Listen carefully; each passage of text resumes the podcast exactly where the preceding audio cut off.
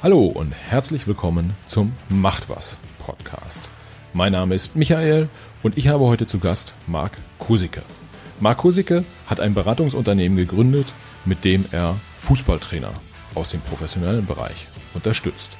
Mandanten von ihm sind unter anderem Jürgen Klopp, der Trainer des FC Liverpool, oder Florian Kofeld, Trainer von Werder Bremen. Mit Marc Husicke schaue ich hinter die Kulissen des Fußballgeschäfts. Wir reden darüber, wie man sich als Trainer am besten verhält. Wie viel Geld verdient man eigentlich als Fußballtrainer? Hat man ausgesorgt nach der ersten Station? Wie geht es Trainern, die eher im unterklassigen Bereich unterwegs sind? Und was bedeutet es für Trainer, die unter dem Brennglas der Öffentlichkeit sozusagen ihren täglichen Job machen müssen? Hört mal rein, es ist super spannend. War ein super sympathisches Gespräch auch und ich habe ganz viel Spaß gehabt. Ich hoffe, ihr habt genauso viel Spaß beim Hören. Auf geht's! Ja, guten Tag und herzlich willkommen zum Macht was Podcast. Ich sitze hier heute mit einem, ja, man kann wahrscheinlich schon sagen, äh, der wichtigsten Leute im europäischen Fußball. Äh, aber am besten stellt er sich mal selber vor. Ich sage einfach nur, Uh, Marc Kosicke, herzlich willkommen zum Macht was Interview. Ja, vielen Dank. Herzlich willkommen hier äh, bei uns im schönen Kassel. Ähm, sollte mich kurz vorstellen. Ich bin Marc Kosicke, bin 49 Jahre glücklich verheiratet mit einer wundervollen Frau und habe drei tolle Söhne ähm, und finde, dass ich weit entfernt bin von einem der wichtigsten Menschen im europäischen Fußball. Okay, da wäre mein Gefühl, äh, scheint schon mal so eine Gemeinsamkeit mit äh, ein paar von deinen äh, Klienten, Mandanten, wie, wie sagt man eigentlich, äh, äh, durch. Zumindest in der Öffentlichkeit wirken die allermeisten von denen relativ äh, bescheiden und bodenständig. Wahrscheinlich würde auch ein Jürgen Klopp nicht sagen, er ist der wichtigste Trainer in Europa. Ähm, aber das nur nebenbei. Was wollen wir heute hier äh, besprechen? Ähm, ich habe mir den, den äh, Marc ausgesucht als Gesprächspartner, beziehungsweise ich durfte ihn mir aussuchen und durfte heute hier sein, äh, weil mich persönlich interessiert natürlich, wie das Fußballbusiness so tickt. Das habt ihr wahrscheinlich schon äh, mitbekommen, nachdem wir mit Raphael Honigstein äh, die, Bundesliga und die Premier League miteinander verglichen haben und dann auch mal den Thomas Helmer aus seiner aktiven Karriere erzählen haben lassen bei uns. Jetzt halt nochmal ein bisschen ein anderer Blick auf die Branche. Wie tickt der Trainermarkt? Was äh, gibt's da so für Hintergründe, die spannend sind? Sind. Deshalb nochmal, ja, vielen Dank, Marc, dass ich heute hier sein darf. Und äh, du bist quasi der, der Trainerberater, wenn ich das so, wenn ich das so sagen darf.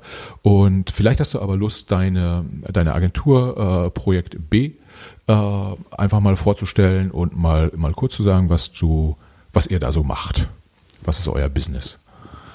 Ja, wie du schon sagtest, in erster Linie ähm, ist es die Betreuung, die Vermittlung von Arbeitsplätzen äh, und ähm, die Unterstützung, wenn man einen hat ähm, und den möglichst lange behalten möchte, ähm, für Trainer.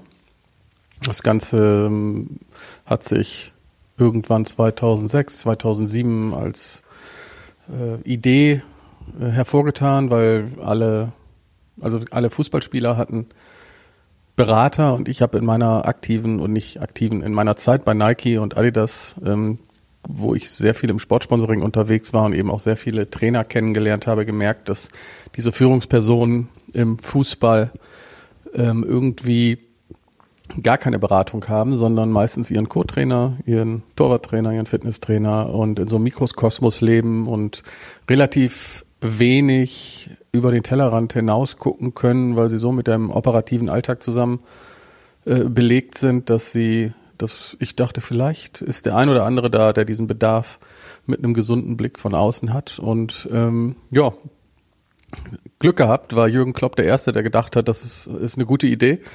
Ähm, und ähm, so schlossen sich vielen, viele andere Trainer dieser Idee an. Und ähm, du sagtest gerade, dass du bei Nike äh, aktiv warst. Das heißt, du kommst aus der Sportartikelindustrie, äh, hast äh, da äh, dann schon mit den mit der Branche eng zu tun gehabt. Ähm, kannst du sagen, wie dieser, wie dieser Schritt erfolgt ist? Also vom Arbeitsfeld bei Nike, was äh, Fußballberührungspunkte hatte, wie, wie du dann rübergewechselt bist. War das die, einfach die Idee, Mensch, die Trainer brauchen einen Berater und ich mache mich jetzt mal selbstständig oder ähm, hat dich da irgendwie was dahin geführt quasi?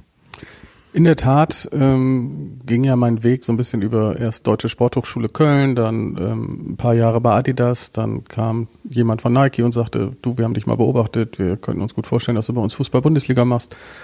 Ähm, und in der Zeit war ich auch natürlich zuständig für die ganzen Athleten und unter anderem Oliver Bierhoff, der ähm, nicht nur Spieler bei Nike war, sondern in der Zeit dann auch ein enger Freund wurde und Oliver da hat immer schon mal zu mir gesagt, wenn ich nicht mehr spiele, dann, ja, dann müssen wir irgendwie eine Agentur zusammen machen oder du, du musst mal raus, du bist bestimmt ein guter Berater. Und ähm, dann haben wir 2004 ähm, hat er ja aufgehört und wurde dann Manager der Nationalmannschaft. Und in der Zeit ähm, haben wir auch ganz viele, also da habe ich dann neben meiner Nike-Tätigkeit, also als Freund, ihn da auch äh, in seiner Rolle als Manager der Nationalmannschaft beraten.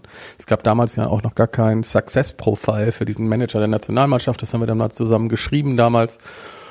Und ähm, nach der WM 2.6 saßen wir sehr müde beide irgendwie. Ich habe für Nike ganz, ganz viel machen müssen während der WM 2006 und er eben äh, für die Nationalmannschaft. Da saßen wir irgendwie müde auf dem Oktoberfest und äh, hat er gesagt, wollen wir nicht was gründen und dann kannst du raus und kannst mal dein eigenes Ding machen.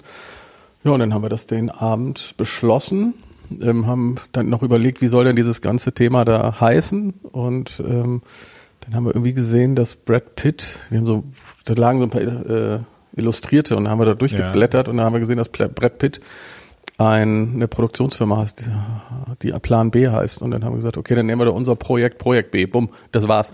Und so äh, ist es zu dem Namen gekommen, haben wir angestoßen und dann ging es irgendwie los. Und die Idee war, sich um Führungspersönlichkeiten im Sport, in erster Linie aber im Fußball zu kümmern. Ja, das heißt, ihr hattet schon direkt ähm, auf dem Zettel, dass ähm, ihr euch nicht um Spieler im, im engeren Sinne kümmern wolltet, sondern um die Leute drum drumherum. Und da sind ja dann, wenn ich richtig überblicke, mit Beratungsbedarf tatsächlich die Trainer, äh, die eine Rolle spielen. Und ich weiß nicht, ob ein Clubmanager dann auch nochmal einen persönlichen Manager äh, äh, braucht. Das äh, wahrscheinlich eher nicht. Äh. Sagen wir es so, dass, dass ähm, viele dann doch den Austausch suchen, aber das ist dann das ist dann jetzt keine, keine monetäre Verbindung, die man da hat, sondern eher eine, eine geschäftlich vertrauensvolle Verbindung, ähm, die dir aber natürlich hilft, ja. äh, wenn man gutes, äh, ich sag mal, Netzwerk ist das eine, aber vertrauensvolle, signifikante äh, Verbindungen sind das andere und viel wichtiger. Ja, und ähm, wenn, wir hatten gerade im, im Vorgespräch kurz über das Thema Selbstständigkeit äh, gesprochen. Jetzt warst du ja äh, wenn du sagst, du hast äh, die Athleten für Nike in der Bundesliga betreut. Das heißt dann wahrscheinlich, dass du äh, mit Spieler XY zum Beispiel die, die Schuhdeals äh, äh, verhandelt hast. Äh, richtig? Richtig. Also das, das war, ja, also ich hatte, ich war für Deutschland, Österreich und Schweiz zuständig ja. und äh, nicht nur für die Bundesliga, für alle Sportarten und sowohl für Verbände wie Deutscher Leichtathletikverband oder aber ähm, auch äh, für die Verträge von Roger Federer und Dirk Nowitzki. Ähm, also es war ein sehr breites Feld und dadurch habe ich natürlich unglaublich viel in diesen ganzen Jahren mitbekommen, was Vertragswesen angeht, was, was es heißt, welche Rechte tatsächlich wirklich wichtig sind ja. und wie man die ungefähr beziffert. Und ähm, da hast du ja dann schon auch, wenn man, ja, ich, äh, wenn sich so die Sponsoring-Deals anguckt, die zumindest in der Öffentlichkeit äh, stehen, die sind jetzt sicherlich in den 15 Jahren auch nochmal äh, ein bisschen größer geworden oder 13 äh, äh, Jahren. Aber auch damals hat man ja schon irgendwie äh, mit, mit Nationalspielern dann sicherlich über zumindest mal sechsstellige Summen äh, gesprochen, die die doch mal so on top äh, bekommen haben dafür, dass sie die richtigen Schuhe getragen haben. Äh, so ein Leichtathletikverband macht's ja auch nicht umsonst. Äh, das heißt, du warst schon relativ weit oben auch, hast schon das, ein relativ großes Rad gedreht. Mhm. Äh, und trotzdem hast du gesagt, ja, Konzernkarriere will ich eher nicht, sondern ich will ja doch eher mein, mein eigenes äh, Ding machen. Und wenn du da heute zurückdenkst, du bist ja dann sozusagen nochmal einen Schritt zurückgegangen. Ja? Also du hast das große Rad äh, nochmal getauscht gegen ein deutlich kleineres und heute sagt jeder, klar, irgendwie ist der Manager vom Klopp, alles richtig gemacht. Aber hattest du damals auch so ein bisschen Befürchtungen, Mensch, könnte auch schiefgehen? Äh, was mache ich hier eigentlich? Ja, klar, hat man ein bisschen, aber natürlich äh, überwog die Lust auf das eigene, das Neue, auch zu sehen, ob man mit dieser Idee ähm, seinen Lebensunterhalt verdienen kann. Ähm, es überwog die Freude, keinen Chef zu haben. Also das, ich hatte einen Top-Job bei Nike. Es war ein Top-Arbeitgeber, der hat, äh, ich habe da super reingepasst. Also die DNAs waren schon echt ganz, ganz deckungsgleich. Aber nichtsdestotrotz hat man dann freitagsabends Telefonkonferenzen mit seinem amerikanischen Boss um 23 Uhr, weil er das halt vorm äh, Wochenende nochmal äh, irgendwie abgeklärt haben möchte. Und ich wollte für mich, ich wollte auch keine großen Vertragswerke mehr, weil das war schon immer sehr, sehr intensiv. Ähm, muss man sich ja mal vorstellen, es waren immer Verträge Deutsch-Englisch und der Amerikaner ja. regelt ja den Fall vom Fall vom Fall. Und so kam es auch dazu, dass ich gedacht habe, so, ich bin Hanseat und würde gerne äh, mein Business auf Handschlag-Ebene erstmal beginnen. Was nicht heißt, dass wir nicht Verträge haben mit, äh, mit den Firmen oder mit den Vereinen, aber ich mit meinen Klienten, den Trainern, mit denen ich zusammenarbeite, haben hab nur einen Handschlagvertrag. Okay. Äh, das ähm, ist ja schon mal auch ein Thema, wo man sagt, lässt sich schwer sozusagen monetär abbilden, äh, ist auch kein Thema, wo man sagen würde, das hilft, irgendwie ein Netz sozusagen risikoseitig gespannt zu haben, ähm, sondern das ist dann schon auch das Thema, ich fühle mich wohl und ich fühle mich in der Situation wohler als in einer anderen Situation, was dich da umgetrieben hat dann. Genau, also es war Abenteuer, ne? Was, also ja. kriege ich das hin? Ich dachte immer, da draußen gibt so viel Berater auch, die im Fußball Geld verdienen und ich fand jetzt, jeder hat seine Berechtigung, aber ich hatte jetzt nicht die, die Ehrfurcht, ah, das kann ich nicht. Ja. Äh, war aber auch nicht so arrogant, dass ich gesagt habe, ich kann es besser, aber ich dachte, okay, die kochen alle mit Wasser und äh, das schaffe ich auch. Und das war so ein, und, und ich möchte mein eigener Herr sein. Das ja. ist, wenn man das einmal auch so in sich hat, dann äh, ist das schwierig, äh, den Weg nicht weiterzugehen. Ja. Ähm, okay, das kann ich nachvollziehen, auch aus äh, persönlicher Erfahrung keinen Chef zu haben, ist ähm, das ganz große Klasse. In den allermeisten Fällen. Manchmal macht es auch Spaß, Verantwortung weiterzugeben. äh, aber gut, man kann nicht alles haben, wie man so schön sagt. Äh, aber vielleicht kurz bevor wir in das äh, Trainerberatungsgeschäft sozusagen tiefer einsteigen. Äh, ihr habt in der Agentur aber auch noch so ein paar Randthemen, äh, die ihr, die ihr betreut, wo ihr äh, ich glaube, ihr macht auch Vermittlung von Speakern für, für äh, Events. Äh, magst du da kurz zwei, drei Sätze zu sagen? Ja, klar. Also wir haben am Anfang äh, war ich ja allein, dann kam der Markus, heißt der Markus Deckelmann, ein junger äh, Praktikant damals dazu, mittlerweile auch schon über 30 und zwei Kinder. Ähm, und äh, wir haben uns erstmal auf das Thema Trainer fokussiert. Dann haben wir gemerkt, dass viele Trainer auch gute Speaker sind, ähm, dass aber auch wir durch unser Netzwerk äh, so viele Leute haben, die spannende Geschichten zu erzählen haben und die Analogie Sport, Wirtschaft wird ja immer gerne mal äh, hervorgeholt und äh, dann hat Markus sich damals auch um das Thema Speaker gekümmert, um junge Trainer, damals noch äh, Florian Kofeld, Julian Nagelsmann, Sandro Schwarz, die waren alle noch Jugendtrainer ja. ähm, und, und die hat er gescoutet. Dann ging natürlich auch mit dem Erfolg von Jürgen die Vermarktung los.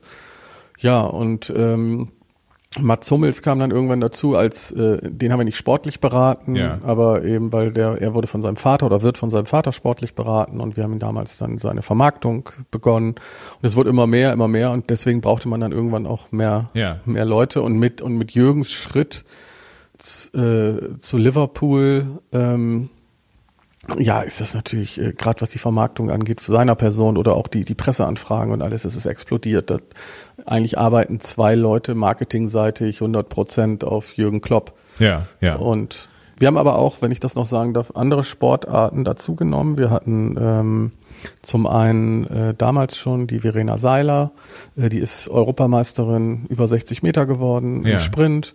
Ähm, damit hat man jetzt nicht so viel Geld verdient. Also wie jetzt auch, wir, wir betreuen äh, Niklas Kaul, den äh, Zehnkampf-Weltmeister, Ja. äh, Gina Lückenkämper, die schnellste deutsche Frau. Das sind aber Dinge, die wir gerne machen, weil wir gerne noch immer eine andere Sportart dabei haben, um zu sehen, wie schwer die es trotz dieser Weltklasse-Leistungen haben zu überleben. Ja. Und das, ja. das erdet auch immer in diesem Fußballbusiness ganz gut. Und, und man kann so viel von denen dann auch lernen, ne? von, von dem Ehrgeiz, von Ja. der Selbstständigkeit, die die an den Tag legen, um jeden Tag alleine zu trainieren und gerade auch im Lockdown. Von daher ist das Feld relativ breit. Wir haben ein paar Moderatoren, die wir, Sportmoderatoren, die wir betreuen, wie Sven Voss und Lea Wagner. Ähm, Die, die vermittelt ihr dann auch auf Events oder? Genau, auf Events oder wenn es um Gesprächsrunden gibt von Firmen. Ähm, genau, diese Ja. Dinge machen wir auch. Ja, äh, spannend. Dann ähm, das Hauptgeschäft ist dann die Trainerberatung und drumherum. Das macht ihr dann auch äh, klar im Wesentlichen im Business-Aspekt ist da dabei, aber wenn ich es richtig sehe, dann jetzt auch um euren eigenen Horizont auch möglichst weit zu halten und auch äh, sozusagen nicht in der in dieser einen Branche im Fußballbereich so ein bisschen äh, äh, zu er ertrinken quasi. Genau. Also wir sehen uns so ein bisschen, oder nee, wir sehen uns als Boutique. Ja. Ne? Und in der Boutique bekommt man ja auch äh, sehr, sehr persönliche Beratung und trotzdem äh, verschiedenste Produkte. Ja. Ähm, unsere Produkte, äh, der Fußball ist das Herz und die DNA und der Sport und, und, und wir versuchen außer, ja eigentlich fast alles kann man sich bei uns äh, kaufen Ja. in der Boutique ähm, und kriegt eine tolle persönliche Beratung. Das ist so ein bisschen der, der Hintergrund und der Antrieb. Ja, ja. Ähm, wenn du, wenn du sagst, äh, äh, der Fußball ist das, ist das Herz, du hast ja selbst auch mal Fußball gespielt. Äh, Ja, aber das ist äh, zu vernachlässigen. ähm, wenn ich, mh, also vielleicht da zum Hintergrund, äh, was ungefähr so zehn Jahre her, da hat ein Freund zu mir gesagt, Mensch Michael, mach doch mal diese DFB-Beraterlizenz. Ja, kannst du Spielerberater werden. Das, was die alle können, die da rumlaufen, das kannst du doch auch. Und äh, ich muss gestehen, dass ich bis zu einem gewissen Punkt eine ähnliche Denke hatte. Ja, wahrscheinlich kann ich es nicht besser als alle anderen, aber äh, vielleicht ein besser, bisschen besser als ein paar. Äh, und habe mir dann aber gedacht, Mensch, jetzt so Spielerberater, da habe ich dann so, weiß ich nicht, 19-jährige Jungs, äh, wo ich irgendwie äh, hinterher sein muss, dass deren Auto umgemeldet wird und die eine Wohnung kriegen und alles Mögliche. Äh, so ein bisschen so ein Babysitter-Job. Äh, das fand ich irgendwie nicht so cool. Und habe gedacht, nee, komm, das, das lasse ich mal. Das finde ich sehr spannend. Äh, ihr betreut ja mit den Trainern sehr erwachsene Männer. Äh, aber ja auch dann äh, Leute, die zumindest in den allermeisten Fällen einen sehr hohen Fußballsachverstand haben. Mit denen muss man sich ja auch austauschen können. Deshalb die Frage, du spielst Fußball äh, oder hast Fußball mal gespielt äh, auf einem auf einem eher unterklassigen äh, Niveau.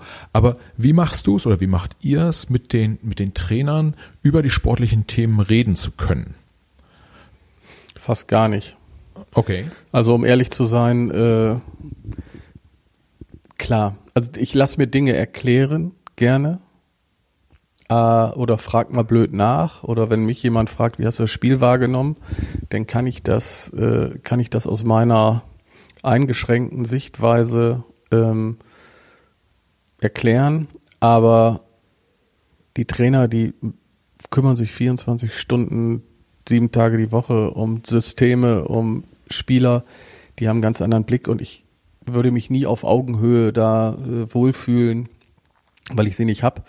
Wir reden eher über über die Dinge, die ihn sonst so bewegen. Also was, wie macht er das gerade mit seiner verletzten Serie? Wie ist das Verhältnis im Club? Was ist die Außenwahrnehmung? Ist die Mannschaft? Also da, dadurch, dass ich ja auch große Teams geleitet habe, ist es dann eher mal so ein die finde die Mannschaftszusammenstellung gut und man kann sagen, du, ich finde, ihr habt zu viele Häuptlinge oder zu wenig Indianer oder Ja. ähm, ich finde äh, zu viel kleine, große, äh, zu viele Nationalitäten, zu wenig. Also eher so soziokulturelle Dinge, die dann dazukommen, aber über das reine Spiel mit der Taktik ähm, und dem, dem, der, wen hast du da aufgestellt, äh, das kann man sich auch nicht anmaßen, weil da müsste man jeden Tag dort am Trainingsgelände stehen und dann hätte man, äh, ja, dann hätte man vielleicht ein bisschen mehr Ahnung, aber da reden wir eigentlich selten darüber. Ja, das heißt, wenn dann äh, meinetwegen der Florian Kofeld, so wie er im, äh, im letzten Jahr sagen wir nicht gerade vom Glück verfolgt war, äh, äh bis dann zum Ende der Saison, dann, äh,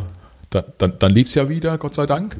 Äh, der wird sich dann nicht mit euch austauschen und würde sagen, Mensch, irgendwie, ich habe ja jetzt da die, die, weiß ich nicht, 17 fitte Spieler und bin mir nicht sicher, ob ich Innenverteidiger A oder B aufstellen soll. Nee.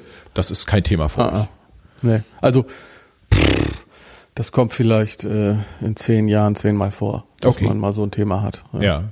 Und ähm, jetzt frage ich mich dann auch, wenn du vielleicht gerade zu Beginn der Karriere warst, dann ja so, klar, du hattest äh, äh, mit Oliver Bierhoff einen, einen äh, durchaus bekannten und im Fußballbereich sehr gut verdrahteten äh, Geschäftspartner und du hattest mit Jürgen Klopp auch ja auch damals schon einen, der äh, ein Stück weit auch eine Marke war. Äh, aber vielleicht war es damals noch so, dass du gesagt hast, Mensch, irgendwie mit Trainer A, B oder C würde ich ganz gern zusammenarbeiten. Ich könnte mir vorstellen, dass sich das heute vielleicht so ein bisschen auch gedreht hat äh, und hier und da auch der ein oder andere Trainer kommt und sagt, er möchte mit dir arbeiten neben allen persönlichen, wie macht ihr die Einschätzung? Ihr sagt, das ist auch ein guter Trainer, der hat auch Potenzial, weiß ich nicht, dritte Liga, zweite Bundesliga, erste Bundesliga, Champions League zu coachen. Mit dem wollen wir auch rein aus fachlichen Gründen zusammenarbeiten. Also das ähm, erstmal das Netzwerk hatte ich zum Glück schon, als ich mich selbstständig gemacht habe, weil ja. ich ja eben so viel äh, auf, auf Führungsebene in der Bundesliga ähm, unterwegs war, dann hat sich das jetzt natürlich nochmal, äh, ob das damals durch Oliver oder auch Jürgen war, verändert. Ähm, wir haben am Anfang, ähm, leider hat er irgendwann gesagt, er, er geht mal raus aus dem Fußball und hat sich da ganz wohl gefühlt, mit Holger Stanislawski zusammengearbeitet ja. ne, und, und St. Pauli und das äh, war, war eine unglaublich schöne Zeit. Ähm, und wir haben am Anfang, habe ich immer so für mich, weil ich ja noch so aus dieser Corporate-Kultur kam, gesagt, okay, ich suche jetzt erstmal nur Leute, mit denen ich auch gerne ein Bier trinke. Das okay. war so ein, das ja. war so ein Indikator und da ähm, kam dann so der ein oder andere dazu. Äh, natürlich haben wir jetzt auch so viele Trainer bei uns, die so kompetent sind, dass man die natürlich auch fragen kann, was hältst du denn von dem? Ja. ja. Ähm, und natürlich haben wir so viele äh, ja gute Kontakte, dass man auch Sportdirektoren äh, oder Geschäftsführer von Fußballvereinen mal fragen kann und sagen, du, gib mir mal deine Einschätzung. Ja, ja. Und dann kommt man schon relativ schnell so auf seine Ziele, ja. also Targets da. Und ähm, ja, also man muss ja sagen, der deutsche Trainer ist sowieso gut. Also die, die sind alle top ausgebildet. Ja. Und dann ja. geht's nachher um, um Persönlichkeit und um Chemie. Also ob die dann auch war schon sehr vertrauensvolles Arbeiten mit den Trainern, ja. weil wir echt viel wissen und die wissen viel von uns und, ähm, da muss man sich schon sehr mögen, damit das klappt. Wir ja. sind ja nicht nur ein reiner Verkäufer eines Produkts, das wir abgeben und sagen, ja, hier ist es, tschüss, sondern ähm, die Arbeit wird ja, wenn der Trainer in einem Verein ist, wird die ja nicht weniger, sondern äh, dann hat man ja erst, äh, und gerade wenn dann noch Misserfolg eintritt, ja. dann hat man ja erst äh, viel zu reden. Ja. Wie viele Trainer habt ihr denn aktuell? Äh, nicht also unter Handschlagvertrag. unter Handschlagvertrag. Ähm, das sind so 15 bis 20, ja. die aber total in unterschiedlichen Ligen trainieren, auch noch äh, in Leistungszentren. Ähm, ob das, das fängt an, ich sage jetzt mal mit einem Martin Heck, der in der U17 vom ersten FC Köln. Ja. Äh, das geht über ähm, immer noch äh, Thorsten Frings, der den SV Meppen ja. trainiert und gerade keine leichte Zeit hat äh, über Sandro Schwarz oder Helmir Heilgrimsson, das war der Ex-Trainer der, der, der isländischen Nationalmannschaft, der ja, ist jetzt ja. äh, in der katarischen Liga Trainer, bis eben über Florian Kofeld zu Jürgen Klopp. Also es sind, äh, es sind ist ganz unterschiedliche äh, Levels von Trainern, ja, mit denen wir arbeiten. Aber alle echt tolle Typen. Ja. Und wie viel, wie viele Leute seid ihr in der Agentur? Sechs. Äh, sechs. Das heißt, äh, das ist ja schon auch dann so, dass äh, jeder, jeder von euch keine ganz hohe Anzahl von Trainern zu betreuen hat, sondern eher, eher so eine Handvoll mhm. so äh, im Schnitt. Und äh, wie ist das von Seiten der Trainer? Möchten die dann trotz allem, trotz deiner kompetenten Mitarbeiter auch immer, sie sagen jetzt, aber, aber wenn ich was ganz Wichtiges habe, soll sich auch der Markt drum kümmern oder? Also das ist unterschiedlich, ne? weil ein paar, ein paar Trainer hier sind ja auch mit, äh, mit den anderen äh, gewachsen. Ja. Ähm, jetzt haben wir und der Slaven Stanic heißt der und der Mike Jekle, das sind, die sind fast so alt wie ich, die kommen beide Ja. aus langer Zeit, Puma, Adidas, äh, sind, die haben ihre eigenen Klienten oder aber der Mike ist in der Vermarktung ein größerer Pro Profi, als ich es bin. Ich bin Ja. eher so ein Bauchladen, der alles kann so, Ja. aber nichts so richtig, richtig, richtig tief. Ne? Also der Slaven hat selber auch mal zweite Liga gespielt, äh, der, der kennt sich mit dem Fußball viel besser aus. Ja. Ähm, ich sag mal, das, was ich am besten kann, ist ich, Verträge und das Geschäft. Also Ja. ich kenne das Geschäft gut. Ja. Ähm, von daher können wir auch, ja, es ist oft so, wenn es dann äh, schlussendlich um den Vertrag geht, gucke ich meistens rüber. Ja. Oder verhandel direkt. Ja, ja. Ähm, wenn du äh, wenn du sagst, du, wir sind Trainerberater, was beinhaltet das alles ähm, an, an Aktivitäten, die ihr macht für die für die Trainer? Ich habe jetzt schon rausgehört, dass wenn es nicht so gut läuft, steht ihr als Gesprächspartner zur Verfügung, eher so auf der persönlichen und nicht unbedingt sportlichen Ebene, aber wenn du jetzt, keine Ahnung, äh, der, der Michael Ballack ruft an und sagt so, hier, äh, der Thorsten, mein Kumpel, hat gesagt, beim Markusige fühle ich mich wohl. Was könnt ihr denn alles so für mich machen? Ähm, was würdest du dem sagen? Das ist tatsächlich ja von Fall zu Fall unterschiedlich. Ja. Also und und man muss auch ehrlich sagen, geht ja auch ein bisschen um ähm, äh, um um schon die die den Track Record, den ein Trainer hat. Also beim Jürgen Klopp machen wir alles.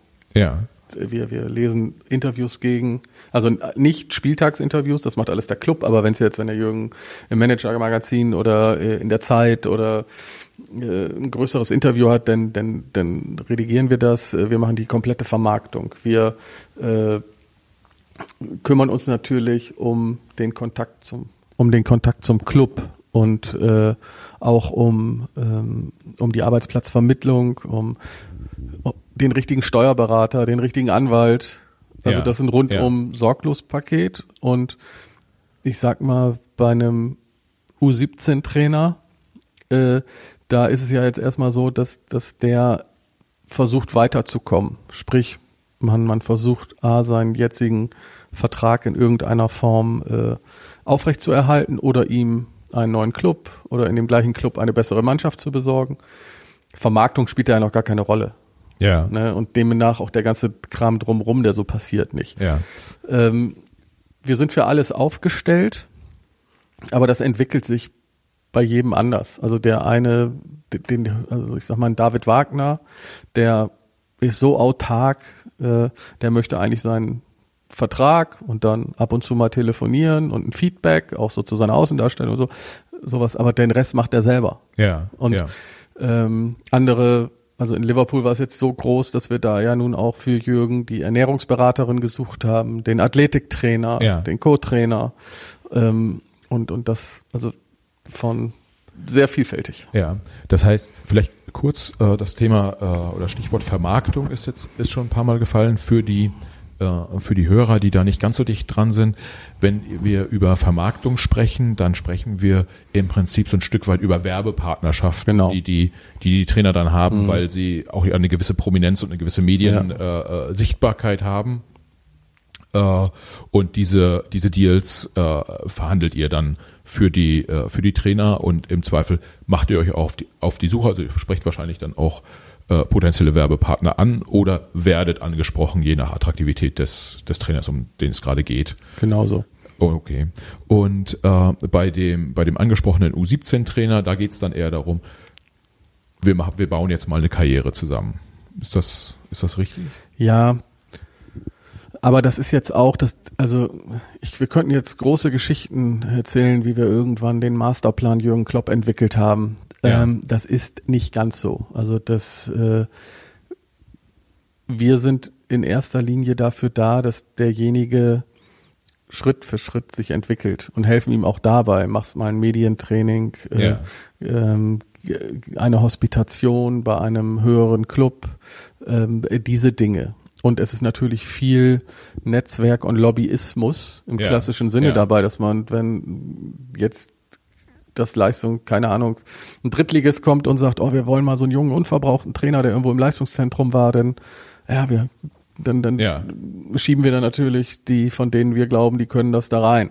Ja. Ähm, das ist so, aber es ist nicht so, dass wir jetzt auf dem Reißbrett sagen, du machst jetzt zwei Jahre dies, dann machst du zwei Jahre das und dann kommt der nächste Club und die höhere Liga.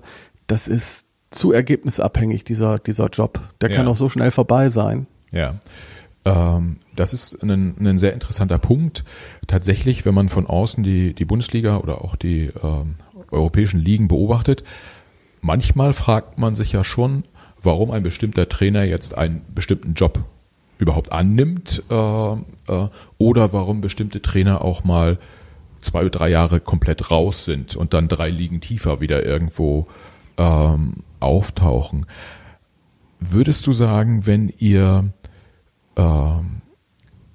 wenn ihr äh, äh, Empfehlungen aussprecht, guckt ihr schon auch darauf, welchem Verein vertrauen wir eigentlich unseren Trainer auch an? Sowohl als auch. Also natürlich muss man sich immer die Frage stellen, passe ich da rein? Weil ich sage immer, es gibt so ein Kulturfit. Ja. Ne? Dass äh, nicht jeder Trainer zu jedem Club passt. Ja? Und, und, das, und das beinhaltet auch einen Jürgen Klopp. Also vielleicht passt der nicht äh, zu Real Madrid. Wer weiß es. Ne? Oder ja. also man muss schon immer gucken. Aber man darf auch nicht so vermessen und blauäugig sein, wenn es darum geht, dass der Trainer keinen Job gerade hat ja. äh, und unbedingt einen braucht, dann kann man das vielleicht mal anmerken. Aber am Ende finde ich, wenn ein Trainer keinen Job hat, ist es immer das Beste, möglichst schnell wieder einen Job anzunehmen, um zu zeigen, dass man Spiele gewinnen kann. Ja. Das ist immer das A und O. Weil äh, auch äh, wenn man auf transfermarkt.de geht, ja, guck, das machen die Vereine und gucken dann, oh, was hat der für einen Punkteschnitt? Ja. Und, das äh, machen die tatsächlich, ja. Ja, ja. Okay. Äh, da hätte ich tiefergehende Recherche äh, erwartet von Seiten der ja, Ich sage nicht, dass es nicht noch tiefer geht, ja. aber das ist ein, ja. äh, ein Merkmal. Ja, ja. Ähm, okay. Das heißt, ähm, wenn man jetzt, es gibt ja so ein paar Vereine in äh, Deutschland, die keinen ganz kleinen äh, Trainerverschleiß haben. Der HSV zum Beispiel, ähm, da hat man ja dann durchaus mehrere Male hintereinander dann auch immer wieder bei der, bei der ersten Pressekonferenz äh, vom Trainer, der dann neu kam, gehört, als das HS, Angebot vom HSV kam, meine Frau war dagegen, aber ich, ich, das musste ich machen, das konnte ich nicht absagen. Und als Zuschauer hat man dann irgendwann schon gedacht, naja, aber Junge, dir ist klar, dass du in neun Monaten bist du hier wieder weg. Und nicht mit großer Freude in den neun Monaten, die du dann hier gearbeitet hast. Ist das ein Thema manchmal in den Gesprächen? Also einerseits mit dem Trainer dann und auf der anderen Seite aber auch mit dem Verein, der sich dann ja ein Stück weit auch um den Trainer bemüht. Ja, also wenn man äh, so, äh, einem Trainer dahingehend berät, dass er zu einem Verein geht, der jetzt äh, eine hohe Fluktuation an Trainern hat, dann bespricht man das sowohl mit dem Trainer als auch mit dem Verein. Und zum Glück gibt es dann ja auch Verträge, äh, die Dinge regeln.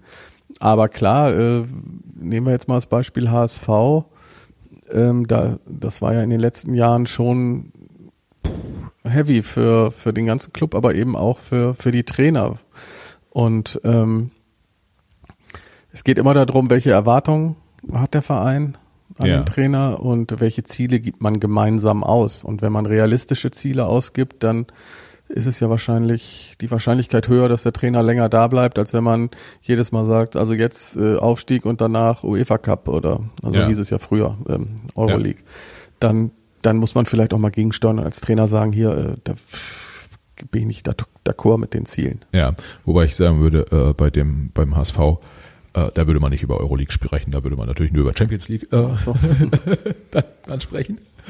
Ähm, aber ja, das heißt, ähm, äh, man, man äh, holt alle Beteiligten ins Boot und äh, ihr sagt, ihr sorgt dann auch einfach so ein bisschen für Offenheit äh, an der Stelle oder dass einfach die Fakten klar auf dem Tisch liegen und vielleicht macht ihr es auch dem Trainer nochmal bewusst, dass man sagt, Junge, guck da drauf, da sind halt irgendwie in den letzten fünf Jahren sechs Trainer äh, gewesen, aber wenn du sagst, sportlich passt, dann machen wir, wir für dich einen guten Vertrag. Also generell ist ja das eine, ist ja, sind ja die Fakten im Vertrag. Ja. Das andere ist dann ja das vertrauensvolle Gespräch, was mit den Vereinsverantwortlichen äh, nebenbei oder, oder nicht nebenbei, aber auch läuft. Und ich glaube, es ist immer wichtig, äh, nochmal klarzustellen, bin ich als Trainer hier überhaupt auch in eurem Profil der Richtige? Ja. Ähm, und äh, können wir uns auf eine gemeinsame Zielsetzung einigen? Weil das wenn man sich nicht auf eine, von Anfang an nicht auf eine gemeinsame Zielsetzung einigt, die einen sagen Aufstieg, die an, der andere sagt, nee, bloß nicht Abstieg, ja. dann, dann wird's schon mal nix. Oder äh, stimme ich knirschend dem Ziel Aufstieg zu oder dem Ziel Meisterschaft oder Champions League Sieg und habe aber das Gefühl, es wird schwer, also oder mehr als schwer, eigentlich fast unmöglich, dann ist immer schwierig. Und ich ja. glaube, dass, dass das so, so Hinweise sind, die man dann einfach ab und zu mal gibt, ne? Mhm. Und sagt so, mhm. und wer darf hier überhaupt alles noch sportlich mitreden? Und ja. ähm, das sind so unsere Aufgaben. Ja, ja. Äh, halte ich für ein super spannendes äh, äh, Themenfeld, was ihr da, was ihr da bearbeitet. Und ähm, jetzt, du wirkst auch diese Verantwortung äh, die ihr dann ja auch habt in dem äh, in diesem in diesem Kontext, dass dass euch die auch durchaus durchaus bewusst ist. Ähm, wenn man auf die auf die Trainer kommt, sind da ja ähm, oder wenn man da drauf schaut, sind da ja einige dabei. Für die ist es dann so, wenn sie dann entlassen werden nach neun Monaten, äh, dann ist es sowohl finanziell als auch von der Reputation her nicht so schlimm.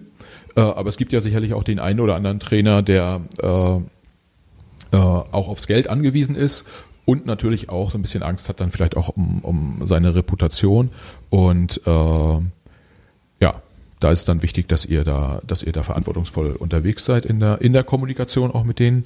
Ähm, du hast aber das Thema äh, Vertrag auch angesprochen. Das ist ja schon auch dann so ein Hebel, wo man zumindest wirtschaftlich dem Trainer eine gewisse Sicherheit geben kann. Genau. Also wie bei jedem Arbeitgeber-Arbeitnehmer-Verhältnis äh, regelt man das. Ähm, ja. Äh, und gerade bei befristeten Arbeitsverträgen ähm, ist, ist das natürlich äh, umso wichtiger, dass man äh, man muss ja nicht dreimal abgemahnt werden, um rausgeschmissen zu werden, ja. sondern äh, da reicht es manchmal auch dreimal nicht zu gewinnen. Ja. Ähm, und dass man dann eine gute Regelung hat, dass das fair ist und der Trainer da nicht gleich äh, ins Bodenlose fällt. Ja viel schlimmer, aber weil du es gerade angesprochen hast, ist das Thema Reputation. Man darf das nie unterschätzen, dass ein Trainer, wenn er rausgeschmissen wird, jetzt überzogen gesagt, öffentlich als Versager gebrandmarkt wird. Ja. Ne, es, es, es baut sich auf, der Hohe verliert. Äh, auch jetzt, wenn man jetzt äh, teilweise die Presse sieht, wie sie über Yogi Löw spricht gerade. Ja. Das ist schon nicht einfach. Ich meine, man darf auch nicht vergessen, der hat äh, so und so oft äh, ist er äh, im, im, Halbfinale gewesen von großen Turnieren, Weltmeistertrainer. Ja, jetzt läuft's nicht. Und man kann das kritisch hinterfragen, aber ich finde so, das ist schon anders. Ein DAX-Vorstand, da gibt's dann mal irgendwo einen Splitter, ähm, keine Ahnung, der René Obermann verlässt die Telekom. Ähm, aber ein Trainer, der steht drei, vier Wochen in der Zeitung, seine Kinder müssen das lesen, dass er eigentlich nichts kann. Das ist schon äh, da, da braucht man schon starkes Selbstvertrauen und auch ein gutes Backup von Menschen, die einen dann stärken, damit man da nicht äh, ja dran dran zugrunde geht. Also ich glaube, es müssen sich normale Arbeitgeber mal überlegen, da steht jemand, ich sag mal bei Mercedes am Band, ja. macht vier, fünf Fehler in einem Jahr, und ähm, alle Welt spricht darüber und er liest jeden Tag in der Zeitung, dass er die Schraube nicht richtig reingedreht hat, dass er den Motor nicht richtig rein und der kann ja gar nichts und das ist nicht einfach. Also ja. da sage ich auch immer Augen auf, bei zu jedem Jungen, der Trainer werden will, ey Augen auf bei der Berufswahl. Äh, das ist nicht so. Könnt, könntest du sagen, wie lange die durchschnittliche äh äh, Haltedauer sozusagen ist äh, in, im europäischen Fußball von einem, von einem Trainer? Wir haben tatsächlich mal mit der, äh, das ist jetzt aber schon ein paar Jahre her, mit der European Business School in Österreich-Winkel hatten wir ähm, so ein so einen Vergleich gemacht, durchschnittliche Verweildauer von DAX-CEOs ja. im Vergleich zu Bundesliga-Trainern mit auch und dann auch in Relation zu deren Gehältern. Ja. Und ähm, da war damals die durchschnittliche Verweildauer, ich glaube, das ist schon acht Jahre her, eines Bundesliga-Trainers elf Monate in der Bundesliga. Und wow. da hatten wir da, da hatten wir zu der Zeit aber Jürgen Klopp bei Borussia Dortmund, Thomas Schaaf, glaube ich, war damals äh, 13 Jahre bei Werder Bremen. Und bei den DAX-Unternehmen ähm, waren es über, weit über zwei Jahre. Ja. Und dann verlieren die ihren Job nicht öffentlich, aber die Bundesligaspieltrainer schon. Also ich glaube, das ist, ich, ich, ich würde sagen, man müsste es nochmal machen, äh, eine Fallstudie, aber das ist nicht, nicht mehr geworden, nicht länger. Ja, wenn man sich, wenn man sich das anguckt. Ähm Vielleicht noch dazu eben, Florian Kofeld ist nach Christian Streich, der jetzt, ich glaube, zehn Jahre, zwölf Jahre bei, bei ähm, beim SC Freiburg ist, ist er mit drei Jahren der dienstälteste Trainer in der Bundesliga. Ja, das, das ist äh, ja, Wahnsinn eigentlich.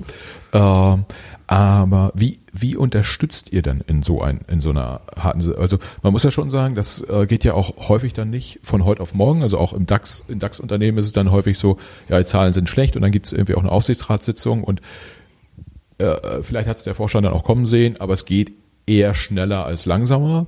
Im Fußball hat man es ja häufig so, äh, dass sich das über Wochen und Monate zieht. Also ein Trainer gerät ins Schussfeld äh, und dann lebt er drei Monate lang in diesem Schussfeld, bis er dann, dann am Ende des Tages doch abgesägt wird. Wie könnt ihr da unterstützen? Ja, am, am, also wir sind jetzt, dazu sind die Trainer auch zu alt und äh, zu sehr im Leben stehend sind wir jetzt nicht die, die jeden Tag anrufen und sagen, du bist der aller, allergeilste und mach dir keine Sorgen. Ja. Ähm, sondern eher auch Dinge mal hinterfragen, äh, ob wenn es nur Kleinigkeiten sind, ob er in dieser Phase trotzdem noch bei sich ist, ob er ähm, auch für sich mal abschaltet. Also äh, so ein bisschen Gesundheitsunterstützung ist das ja. eine. Das andere ist natürlich äh, Medien einzuordnen gemeinsam, dass man sagt, ja, das steht da drin, aber geh mal auf die, mach mal einen Perspektivwechsel, also dann siehst du wieder so schlimm, was da steht, ist es gar nicht und hm. die ganze Situation ist vielleicht auch nicht äh, so schlimm. Ähm, ich, ich ich habe dann einen wunderbaren äh, Satz von Jürgen Klopp, der ist mal 2014, 15 in der Saison, da waren sie in der Wo Weihnachtspause letzter. Ja. Dortmund, das war so. Und da ist Jürgen zu einer Trainertagung gefahren. Und dann ähm, kam er da an und hat gleich fünf, sechs Trainer äh, im Foyer getroffen, die alle arbeitslos waren. Ja. Und dann hat er sich umgeguckt und gesagt, okay, wir sind letzter aber die hätten jetzt unglaublich gern meine Probleme. Ja. Und das hilft eigentlich immer, das mal so einzuordnen. Hey, da draußen gibt's 400 Bundesliga-Trainer, also die, die Bundesliga trainieren dürfen. Du bist einer von den 18 oder 36, ja, ja. die diesen Job haben. Und dazu gehört halt auch Probleme zu regeln und ja. zu managen. Und ich finde, so die Perspektive mal zu ändern, äh, wärst du jetzt nicht hier, würdest du gucken, ich, ja, Werder Bremen würde ich jetzt sofort übernehmen. Die, die ja, rette ich. Ja, ne? so. Ja.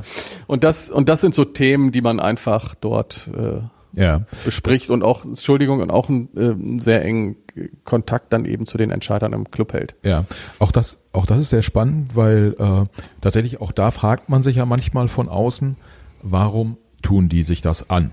Also ähm, ich nehme jetzt mal ähm, das, das Beispiel Thorsten Frings, der mhm. in, in Meppen äh, ist jetzt nicht die Medienstadt und wahrscheinlich ist er öffentlich nicht so total unter Feuer, mhm. aber trotzdem wird er morgens beim Bäcker vielleicht irgendwie von den SV Mappen-Fans angesprochen, warum es nicht so gut läuft.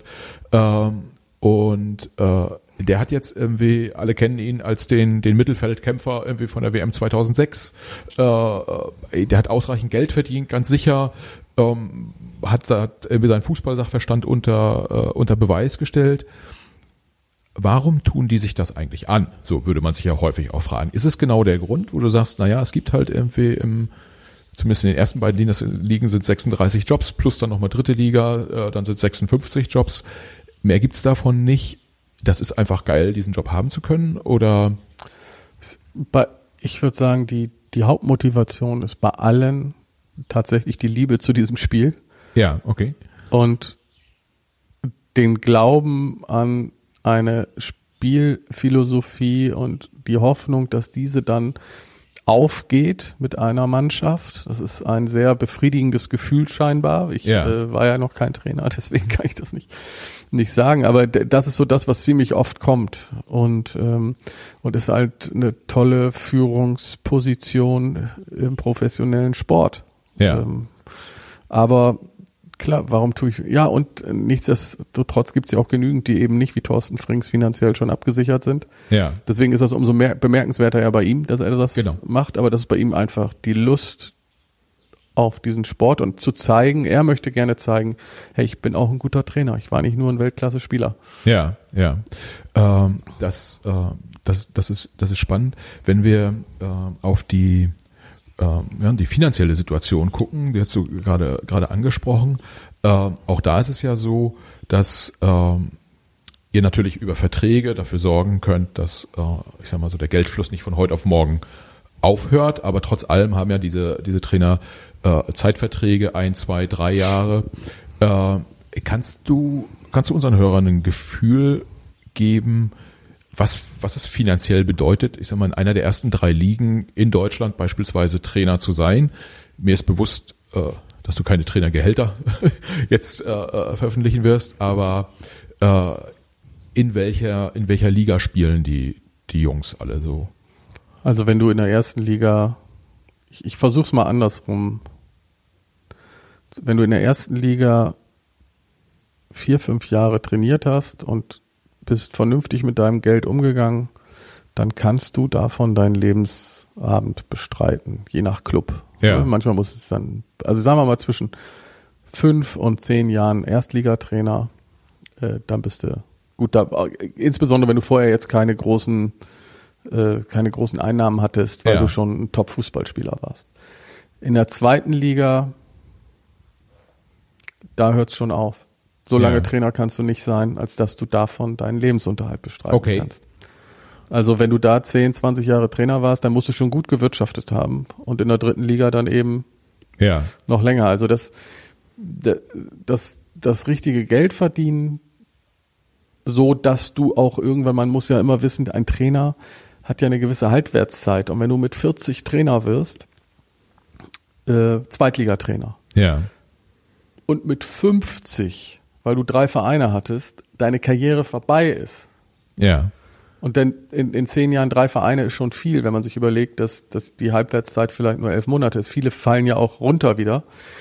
Dann äh, und, und dann nicht durch bist, dann, aber auch deine Rente noch nicht so hoch ist, ja. dann musst du schon dir andere Jobs noch suchen. Ja, wenn ich jetzt versuchen würde, das zu, das zu quantifizieren, würde man sagen, äh, ein, ein Trainer in der zweiten Liga ist eher so im äh, unteren sechsstelligen Bereich dann, dann wahrscheinlich unterwegs. In der ersten Liga ist man eher so im, im siebenstelligen Bereich unterwegs und dann dritte Liga äh, gibt es wahrscheinlich den einen oder anderen Trainer, der auch weniger als 100.000 Euro äh, Ja. äh, verdient. Dann. Ja, das kann man so. Ähm, das äh, hast du dann, wenn du, äh, wenn man sich die Themen anguckt, der äh, bei all dem Druck und daher auch der, der Kurzfristigkeit, die dieser Job äh, mit sich bringt, gab es auch schon Situationen, wo du gesagt hast zu einem Trainer, du bist prinzipiell irgendwie von deinen, von deinen fachlich persönlichen äh, äh, oder sportlichen ähm, Eigenschaften her könntest du gut, ein guter Trainer sein, aber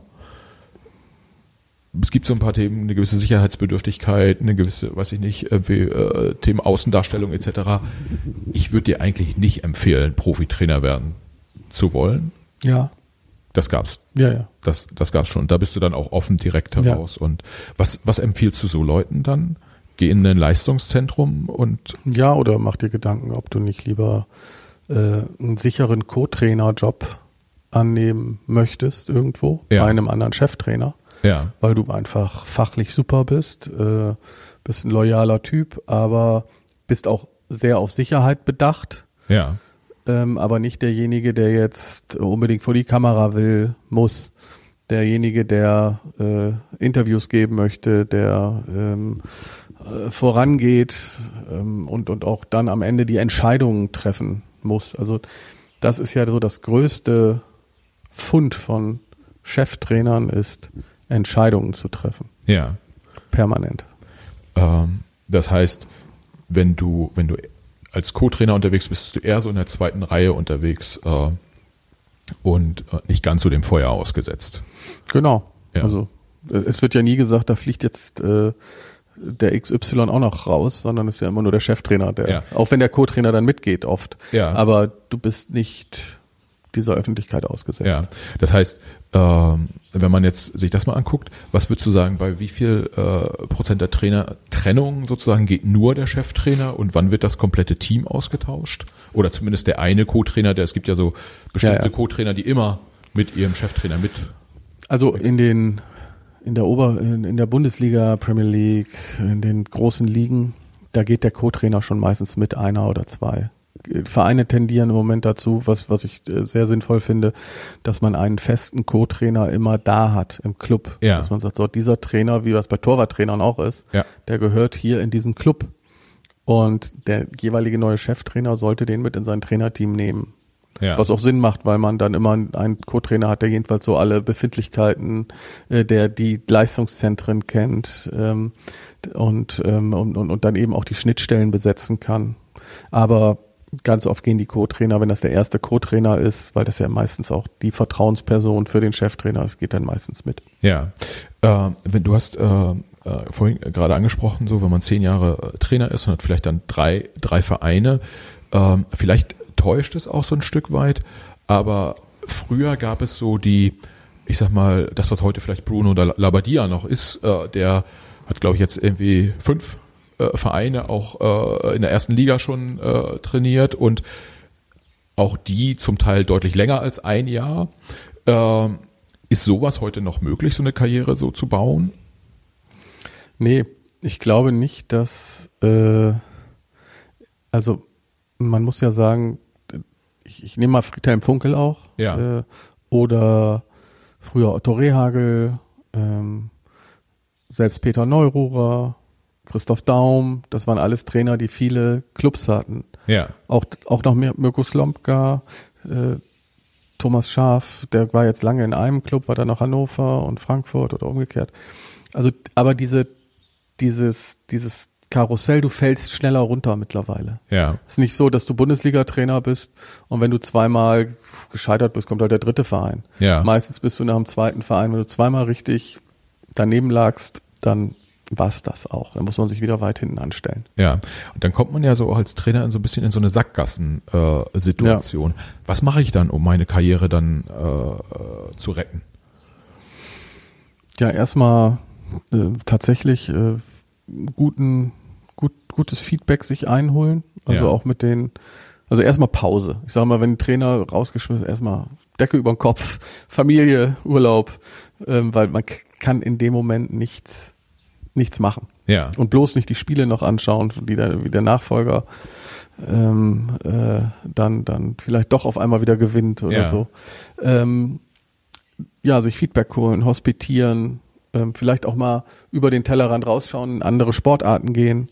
Ähm, das hilft schon immer. Und sich dann für andere Märkte öffnen und ja. überlegen, äh, möchte ich vielleicht nach Griechenland, möchte ich vielleicht in die Schweiz, ähm, wo man nochmal neu anfangen kann, sozusagen. Ja, ähm, ja. Oder aber eben, man muss wieder von unten anfangen und eine Liga drunter gehen, ja. um dann wieder zu Ja. zeigen, dass man Spiele gewinnt.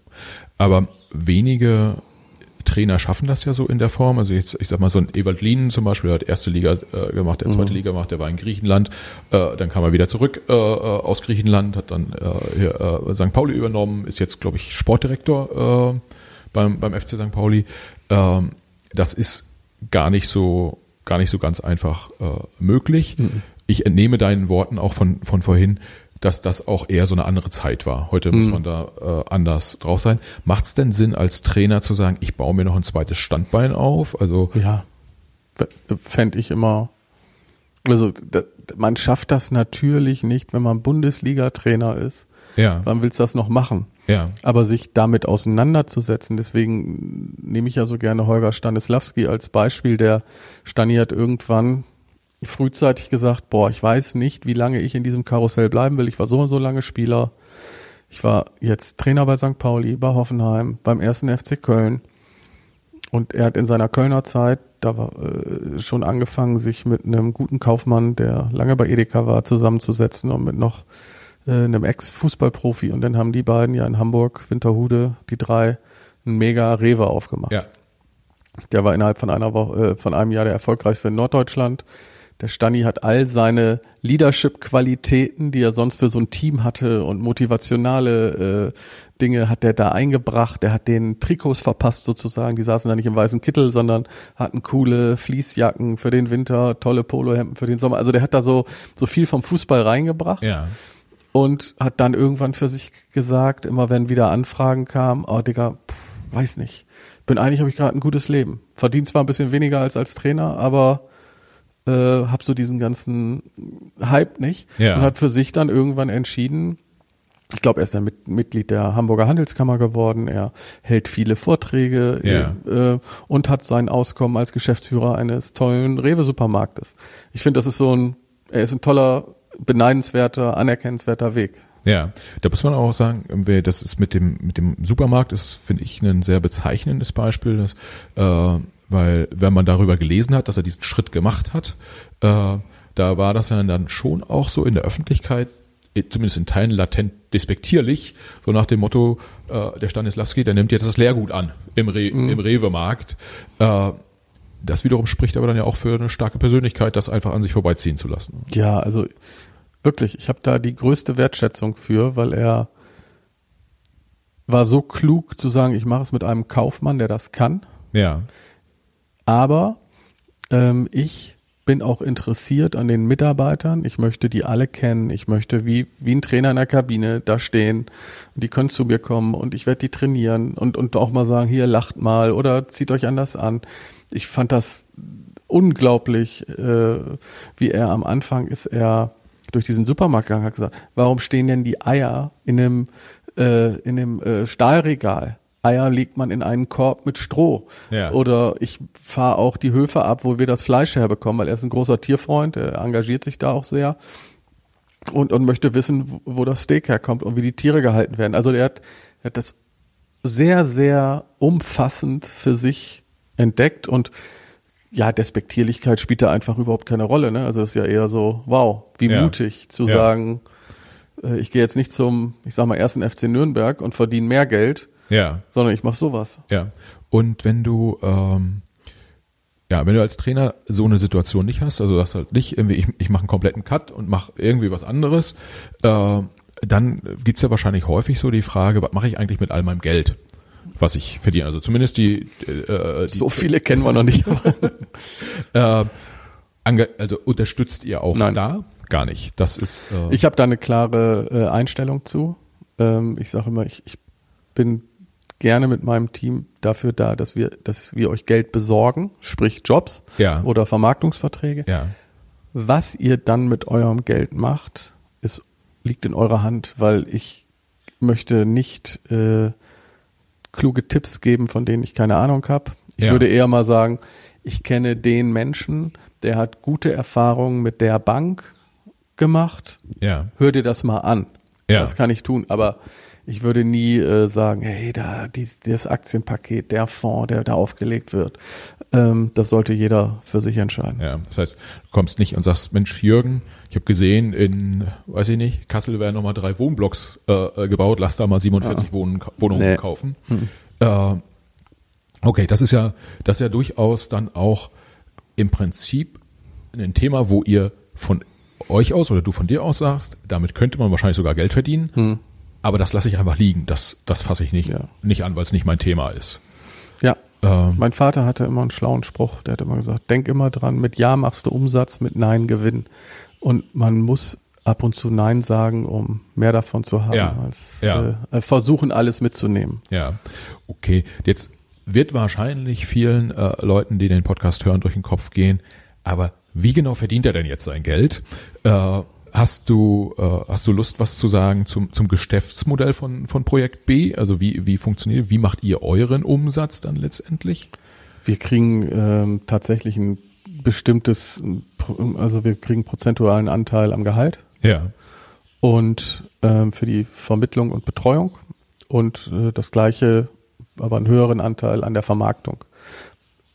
Auch prozentueller Anteil. Ja. Wenn, aber unser Geschäftsmodell war von Anfang an nur nach Leistung aufgestellt. Sprich, wenn ich Akquise betreibe oder mein Team und gehen die ganzen Kosten auf uns. Also wir, wir würden nie Kosten an unsere äh, Klienten weiterleiten, wenn wir keinen erfolgreichen Abschluss machen. Ja. Also wenn ich sage, boah, ich möchte zu Procter Gamble nach New York fliegen, um da irgendeinen Deal zu machen und fliege da sechsmal hin und der war nichts, dann habe ich halt leider Kosten gehabt für nichts. Und deswegen sagen wir aber, wenn es dann klappt, dann kriegen wir halt einen gewissen Prozentsatz. Und Ja. das eben auch bei der Arbeitsplatzvermittlung. Ja, und äh, also beim bei den äh, Spielern, Spielerberatern ist es ja häufig so, dass die dann von den Vereinen vergütet werden. Das ist bei euch nicht der Fall. Ihr Doch. werdet doch auch. Auch. Ähm, okay, und äh, vielleicht kurz eine äh, Geschichte, die ja häufig zu lesen ist und äh, die, die wahrscheinlich auch eine wichtige äh, Situation für euch war, war, als du den äh, Vertrag für den ersten Vertrag für Jürgen Klopp in Liverpool äh, verhandelt hast. Jetzt auch da wahrscheinlich äh, äh, wirst du da keine Details rauslassen wollen, äh, aber magst du kurz schildern, wie das gelaufen ist? Hat sich hat sich der LFC bei euch gemeldet oder bei dir angerufen und gesagt, da dieser große, äh, laut Typ mit Brille, äh, den hätten wir ganz gern als Trainer. Ich habe gehört, ich muss mich an dich wenden oder wie ist das? Also ja, das, ähm, man muss sagen, mit in dem Moment, wo Jürgen damals bei Borussia Dortmund aufgehört hat, ging es los, dass sich unglaublich viele Vereine, Verbände äh, bei uns gemeldet haben und äh, Jürgen aber immer gesagt hat, ich möchte erstmal Pause machen. Ja, Es sei denn, es kommt ein Verein, bei dem ich sofort was spüre.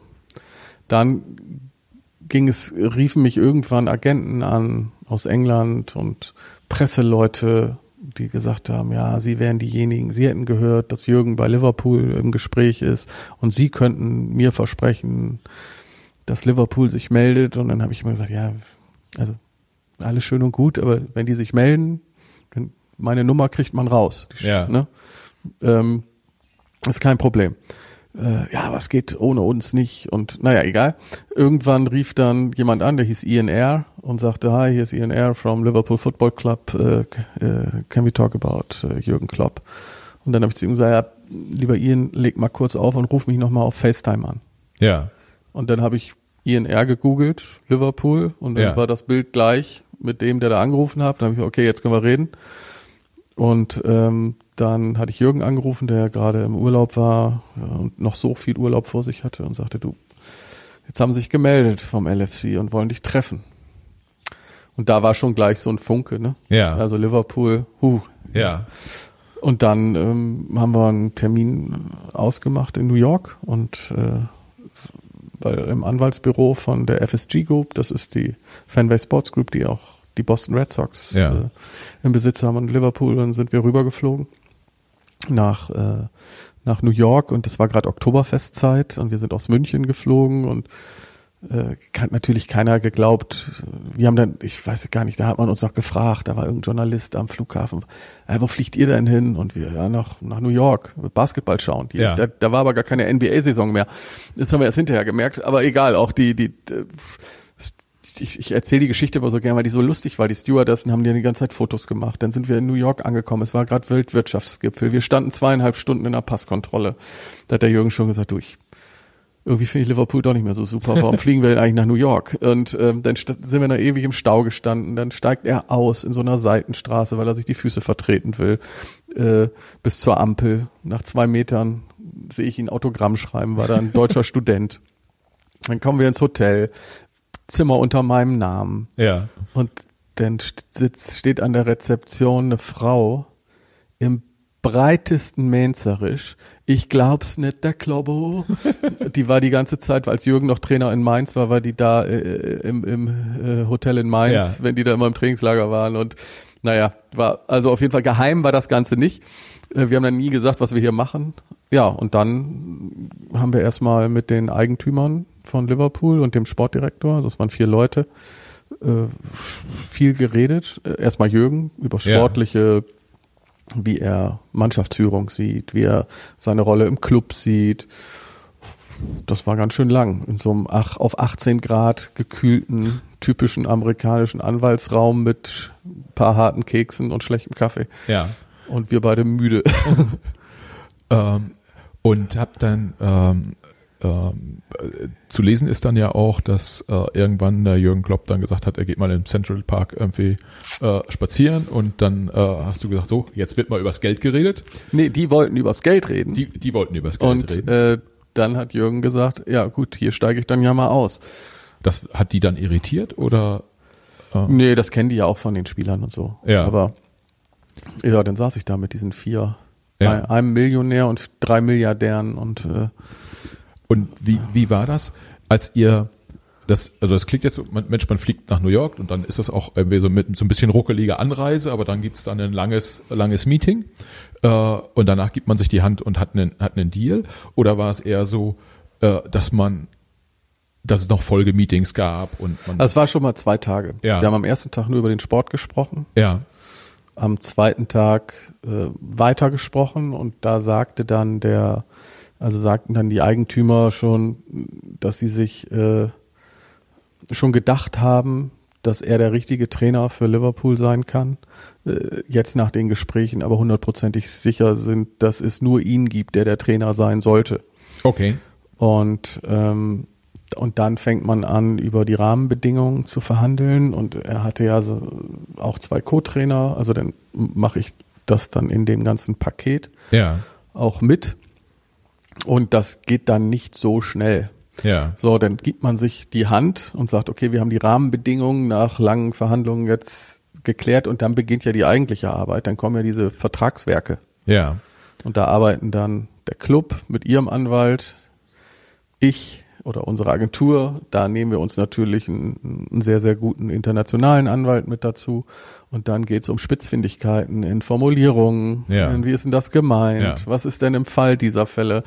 Also das war schon, das dauerte dann schon noch mal, als wir wieder zu Hause waren, eine Woche, okay. bis das dann fertig war. Ja, und ähm, im Prinzip hattet ihr dann sozusagen in Anführungsstrichen das Mandat auch für das Co-Trainer-Team äh, mitzu, mitzuverhandeln sozusagen. Ja. Die, die haben dann äh, dir und, und, und dem Jürgen Klopp komplett vertraut. Wenn, wenn, Ja, ja. wenn Jürgen sagt, das passt sportlich, Ja, dann passt das auch sportlich. Genau. Ähm, und ähm, dann habt ihr die, äh, habt ihr die Rahmen, äh, also die vertraglichen Rahmenbedingungen festgezogen, habt das irgendwie in, ins Formale gegossen, unterschrieben und dann wurde es erst verkündet auch. Genau. Okay, dann und dann war er the normal one sozusagen. Genau, also es wurde an dem Abend vor der äh, vor dieser großen Pressekonferenz, wo er The Normal One sagte, ähm, wurde das alles in Liverpool unterschrieben. Ja, wie ist denn das eigentlich, wenn man äh, wenn man Trainer ist und ja durchaus auch in in Deutschland ja schon auch einen der der großen Traditionsvereine gecoacht hat. Man war im Champions League Finale. So viel drüber gibt's ja dann nicht mehr. Äh, vielleicht noch irgendwie eine Handvoll, eine Handvoll Vereine und dann kommt Liverpool. Für jeden Fußballfan wahrscheinlich irgendwie tatsächlich eine der Top 5 äh, Vereine. Sagt dann so ein Trainer, ist auch egal jetzt irgendwie, was da verdient wird und so. Ich will das machen. Das ist einfach irgendwie so geil. Ich muss da hin. Ähm, Nee. Liegt aber auch daran, dass man ja weiß, was die Spieler verdienen. ja, Und ich finde immer, dass der Trainer, wenn er nicht der Bestverdienste ist, auf Ja. jeden Fall unter den Top 20 Prozent liegen muss, weil der, der rockt den ganzen, also der hat die Verantwortung. ja. Da, dazu gibt's doch die, die Geschichte von Fabio Capello, der gesagt hat, bevor er äh, bei Real Madrid, ich glaube 2007 unterschrieben hat, ich muss immer mindestens einen Euro mehr verdienen als der bestverdienste äh, Spieler. Da würdest du Würde ich zustimmen. zustimmen. Ja. Ja. Macht ja auch Sinn, ja, irgendwie, wenn da, äh, äh, wenn da so viel, so viel gedreht wird. Ähm, ich habe eine letzte Frage noch zu dem, zu den Prozessen, die, die ablaufen. Äh, jetzt ist, ähm, ist so eine Woche ist ja gar nicht so ganz lange irgendwie, wenn man das, äh, äh, wenn, wenn man sich anguckt, um was für eine wichtige Position das geht. Ähm, häufig hat man aber gerade auch in der Bundesliga so den Eindruck, äh, da wackelt ein Trainer und irgendwie der ist raus und zwölf Stunden später steht irgendwie der, der Nachfolger parat. Ähm, jetzt kann man da sicherlich unterschiedlicher, äh, eine unterschiedliche Perspektive drauf haben, aus rein professioneller Sicht macht es natürlich Sinn, irgendwie als Verein den Nachfolger schon am Start zu haben. Äh, aus menschlicher Sicht, die ja häufig im Fußball auch dann sehr stark kommuniziert und betont wird, erscheint das auch immer so ein bisschen schwierig. Wie ist da, wie ist da deine Erfahrung? Wie oft wird mit klarer Kante sozusagen gehandelt und wie oft, weiß ich nicht, fahren Vereine auch so ein bisschen zweigleisig und gucken, vielleicht klappt es noch mit dem, aber wenn es mit dem nicht klappt, dann haben wir den anderen, den haben wir schon mal sozusagen aufs Gleis gesetzt. Also ich finde, es äh, gebührt natürlich der, der Verantwortung eines jeden Clubverantwortlichen, dass er sich immer um eine Alternative, jedenfalls mal geistig bemüht und sagt, okay, wenn das mit unserem Trainer mal nicht klappen sollte, kenne ich diese drei Trainer, die als Kandidaten in Frage kommen. Ich finde, das muss man einfach machen. Ja. Ähm, Mache ich ja auch in meinem Job, wenn mir morgen der Mike, sag ich mal, unser Marketing-Experte, wenn der sagt, äh, du Marc, äh, ich geh mal, also es kann ja auch andersrum sein. Ja. Der muss ich jedenfalls wissen, oder gibt es noch ein, zwei, die ich dahin entwickeln kann oder die es auch machen können. Von daher, das finde ich gar nicht ehrenrührig. Ähm, die meisten Sportdirektoren sind eigentlich auch so eng mit einem Trainer, der da ist, dass sie ihm sagen, pass auf, wenn du die nächsten zwei Spiele nicht gewinnst, dann war's das. Ja. Ne? Und das muss man, und trotzdem stellen sie sich dann nach draußen hin und sagen, ja, ja, einen Trainer lassen wir keine Luft. Ja. Das finde ich auch okay. Man muss bis zum Schluss in der Öffentlichkeit den Trainer stützen, stützen, stützen. Und dann, wenn man dem Trainer aber das Gefühl geben würde, hey, mach dir keine Sorgen und ihn schmeißt ihn ja. raus und nächsten Tag ist der nächste da, dann ist das bitter. Ja. Ja. Aber das, das ist zu romantisch gedacht, dass man sich nie über einen anderen Trainer Gedanken macht, ja. solange der eigene da ist. Ja. ja, am Ende muss man ja auch sagen, dass äh, äh, tatsächlich da durchaus ja Wirtschaftsunternehmen äh, genau. zugange sind, ähm, auch, auch wenn das natürlich ein bisschen die Romantik ähm, kaputt macht. Ähm, eigentlich wollte ich mit dir noch äh, darüber sprechen, wie wir äh, beide zusammen uns bei Hansa Rostock äh, engagieren und äh, den Verein äh, in die erste Liga bringen, am besten in die Champions League, aber nachdem auf diese, auf eine ähnliche Frage Thomas Helmer beim letzten Mal schon nicht total euphorisch reagiert hat, äh, äh, lass, ich, lass ich das vielleicht einfach mal weg. Ähm, aber als, als letzte Frage, äh, vielleicht auch eine, eine persönliche, wenn du da so im, im Fußballkosmos unterwegs bist, äh, dann für den Beobachter gibt's da so, eigentlich gibt's da nur Extreme. Denkst du manchmal vor dem Hintergrund, ich sag mal so, äh, die nahezu gottgleiche Bewunderung, die, die äh, äh, den, den, den Playern im, im Business da äh, entgegenschlägt, auf der einen Seite gesehen und auf der anderen Seite dieses äh, wilde mit Geld äh, durch die Gegend schmeißen zum Teil, dieses durchaus sehr überproportional selbstbewusste Auftreten, was es ja von, von Playern gibt. Also ich äh, ohne da jetzt konkret äh, einzelne Personen nennen zu wollen, aber es ist ja schon so, dass der eine Manager oder eine Funktionär mal auch irgendwie dem anderen irgendwie so mehr oder weniger indirekt droht, sondern man solle mal aufpassen, was man da draußen sagt und irgendwie äh, dann werden Spieler irgendwie rausgeschmissen. Es gibt Trainingsgruppen zwei und drei und vier. Äh, denkst du dir manchmal so, Alter, wo bin ich hier eigentlich gelandet? Was ist das für ein Wahnsinn in jeglicher Richtung? Ja, das Ganze ist ja Entertainment auch.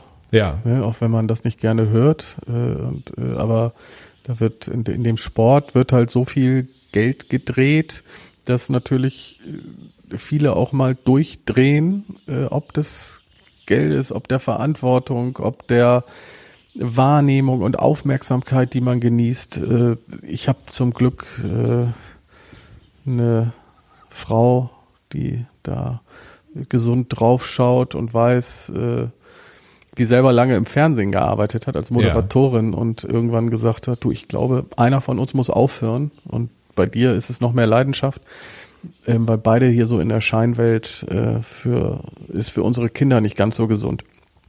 Von daher, ich glaube, ein gesunder Blick von außen äh, schärft da immer die Sinne und uns geht's allen gut. Deswegen habe ich auch äh, was das ganze Thema Gehaltsverzicht in Corona und so angeht, äh, relativ wenig Verständnis, wenn man da nicht mitmacht. Ähm, ja. Äh, ist immer noch für alle genug da und ähm, ich glaube, dass diese Liebe zum Spiel jetzt so ein bisschen verloren ging in den letzten Jahren. Ja. Und dass das wieder mehr Liebe und Freude und Romantik in den Fußball kommen müsste, das würde ich mir wünschen.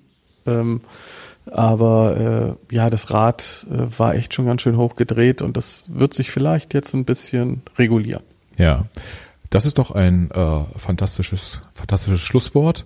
Gucken wir mit ein bisschen äh, Sehnsucht nach Romantik sozusagen auf das, auf den, auf den, auf den Fußball und äh, hoffen, dass davon ein Stück zurückkommt. Äh, lieber Marc, herzlichen Dank fürs Gespräch. Äh, hat mich hat mich sehr gefreut. Ähm, hast du noch etwas, was du loswerden möchtest?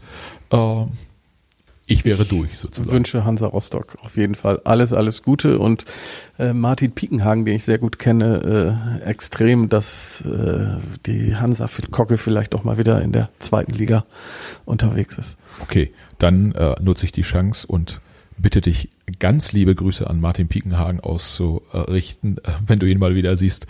Äh, ich wünsche dem Verein genau das gleiche wie du. Danke dir.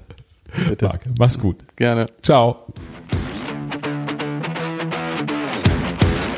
Das war Fußballtrainer, Berater Marc Kosicke. Ich hoffe, ihr konntet die eine oder andere Erkenntnis zum Fußballbusiness mitnehmen. Vielleicht versteht ihr jetzt den einen oder anderen Fußballtrainer besser, wenn ihr ihn im Fernsehen seht und könnt euch ein bisschen was zu den Hintergründen denken. Ich hoffe, ihr seid auch beim nächsten Mal wieder dabei. Wir haben viele spannende Gesprächspartner sozusagen in der Pipeline. Wenn ihr mögt, nehmt gern auch Kontakt mit uns auf und übt Kritik. Ihr könnt das tun über LinkedIn, über Facebook, über Instagram. Scheut euch nicht, uns eine Nachricht zu schreiben. Lasst uns wissen, wen ihr gerne mal als Gast im Podcast bei uns hören wollen würdet. Und natürlich könnt ihr auch sagen, wenn euch etwas nicht ganz so gut gefallen hat. Ansonsten freuen wir uns, wenn ihr unseren Podcast abonniert auf den unterschiedlichen Plattformen und dann auch beim nächsten Mal wieder als Hörer dabei seid. Herzliche Grüße, bis dahin.